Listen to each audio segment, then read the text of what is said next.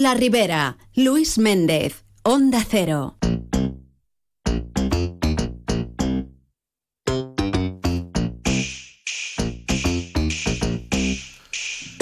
La una y 18 minutos, como cada semana abrimos tiempo de lectura y hoy concretamente nos vamos a acercar hasta Sueca y nos vamos hasta allí porque vamos a saludar a la profesora Mariel Piqueres. Hola Mariel, buenas tardes.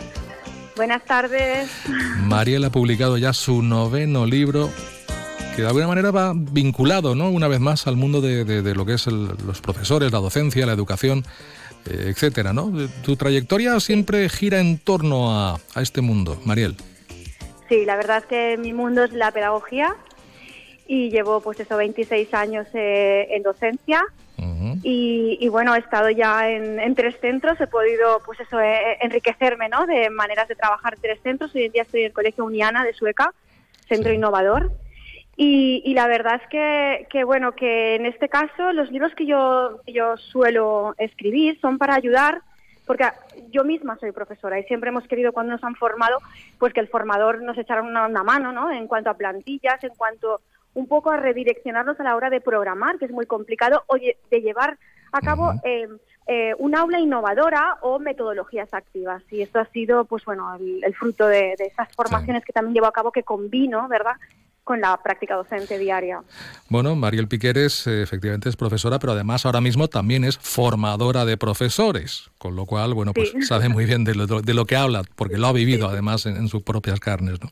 Por supuesto. Bueno, en este noveno libro, en este que lleva por título, a ver si lo sé decir bien, Concreción curricular de etapa y propuestas pedagógicas. Sí. ¿Qué nos puedes contar de esta, de esta pues publicación? Yo sé, Luis, que esto es, pues bueno, quieras o no, es eh, el colectivo docente, el, colectivo de, de, profesorados el que más entiende esta jerga, ¿no? Pero somos tantos en España, esto es a nivel estatal, ¿verdad? Los libros, eh, obviamente, e incluso algunos de mis libros han sido, son, son recomendados por el Ministerio ¿no? de Educación porque eh, es a nivel estatal, es lo que intento decir, que no es solo comunidad valenciana.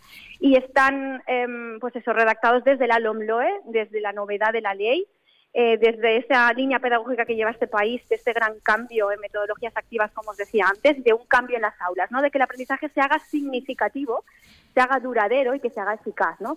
Y la manera de programar pues también es más complicada. Han surgido unos elementos curriculares diferentes, que para no, verdad, aburriros un poco con la materia, pero bueno, eh, eh, competencias específicas de escritores operativos, perfil de salida, ¿no? que la gente que entiende, me está, que me escucha lo va a entender.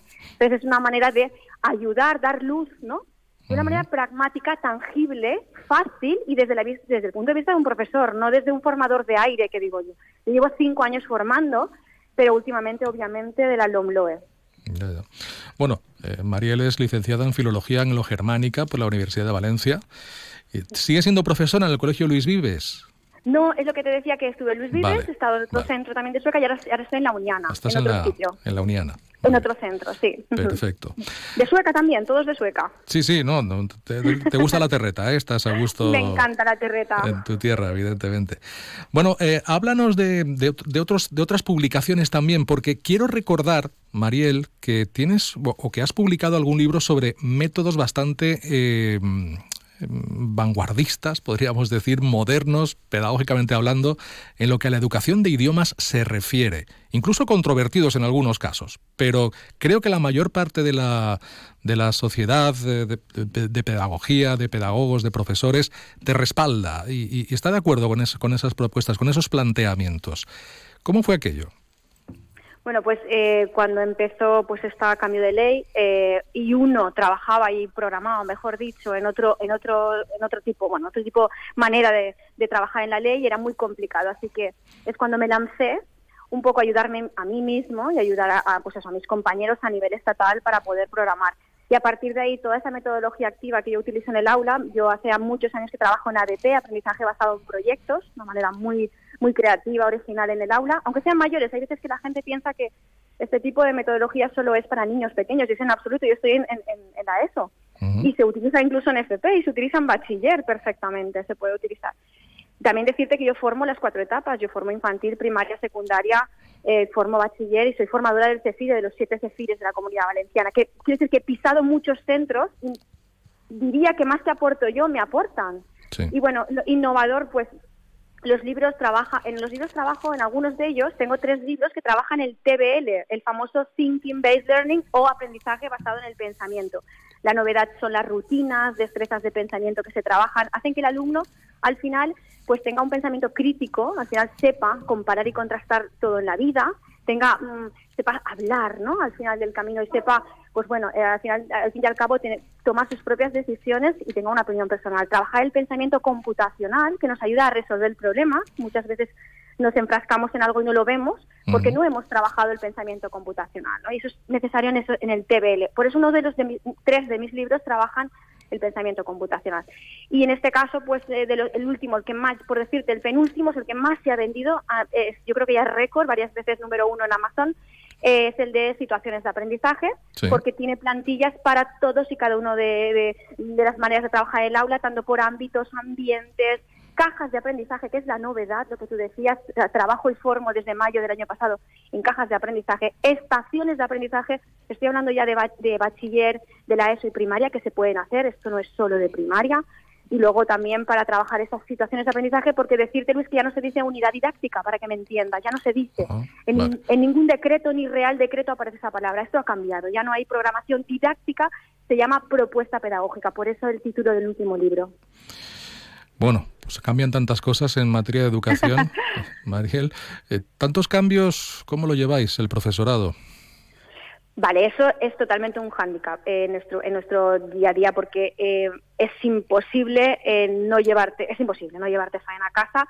El, jugamos con, una, con un factor importante que es el tiempo que no tenemos, porque al final lo, lo hace todo el mundo, lo hace lo mejor que pueden todos los centros de toda España. Y muchas veces la gente no es que sea negacionista en este campo, en la es, sino que no sabemos muchas veces hacer las cosas y necesitamos esa formación. Pero no es que uno se niegue, sino que no sabe hacerlo. Buenamente no hay maldad, ¿no?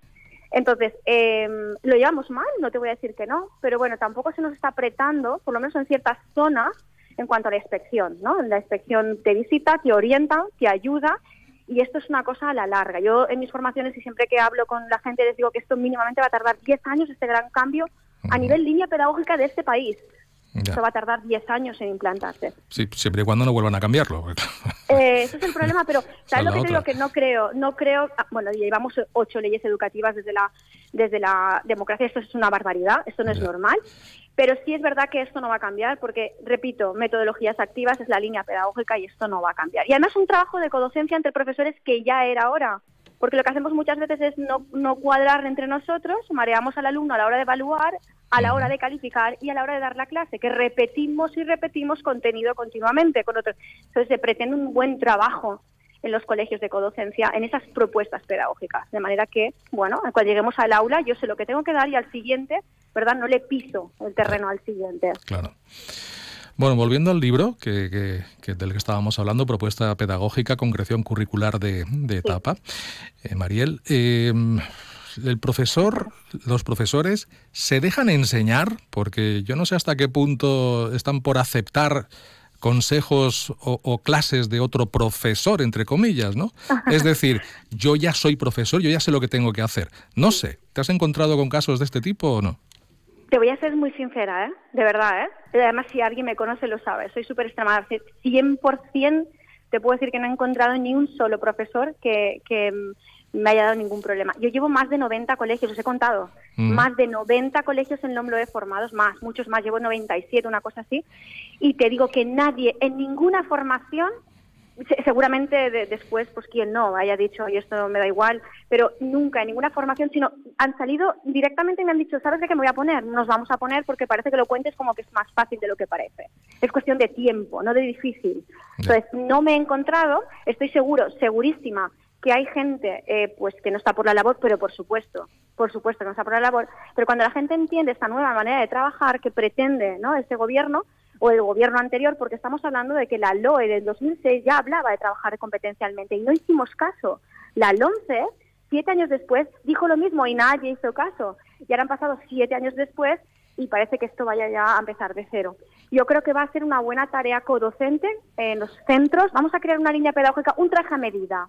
Mi centro es diferente al tuyo porque yo tengo una serie de profesorado preparado, unos recursos, eh, una serie, algo que puedo ofrecerte diferente al del enfrente Por tanto, eso es lo que vamos a empezar a hacer. Se nos pretende, en esa, esa concreción curricular que tú hablas, es eso lo, que hablan los decretos autonómicos y el Real Decreto.